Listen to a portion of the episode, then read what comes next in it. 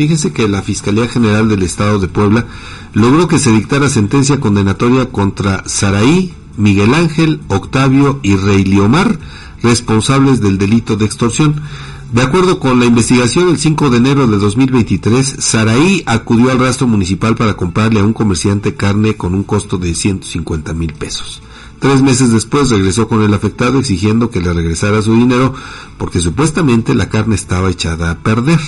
Como método de presión, el comerciante empezó a recibir amenazas de causarle daño a él y su familia y si no le daba a esa mujer 100 mil pesos, por lo que realizó depósitos de dinero.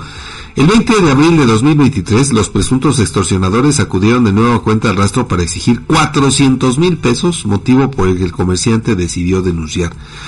Tras un proceso de negociación el 26 de mayo de 2023, la víctima acudió a las inmediaciones de un centro comercial en San Francisco Jotlán para entregar más dinero. Al lugar llegaron Saraí, Miguel Ángel, Octavio y Reliomar para cobrar el pago producto de la extorsión, momento en que fueron detenidos en flagrancia por agentes investigadores de la Fiscalía. las cuatro personas resultaron vinculadas a proceso el 30 de mayo de 2023 y posteriormente el Tribunal de Enjuiciamiento determinó imponerles una pena de solamente un año con ocho meses en prisión, el pago de una multa por ocho mil seiscientos pesos y reparación del daño por quinientos cincuenta mil pesos. Eso fue lo que a mí me llamó la atención, Edgar, el hecho de la condena que se les impone a estas personas, ¿no?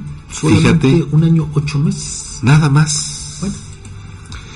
¿Qué decir ante eso? Pues que, que sí, tienes razón. ¿Qué, ¿Qué decir ante eso, Fabián? Desafortunadamente hay, hay cosas que uno no entiende de por qué para algunos hechos viene un castigo exagerado y para otros pues todo muy muy tranquilito, Fabián. No no no lo sé, pero bueno.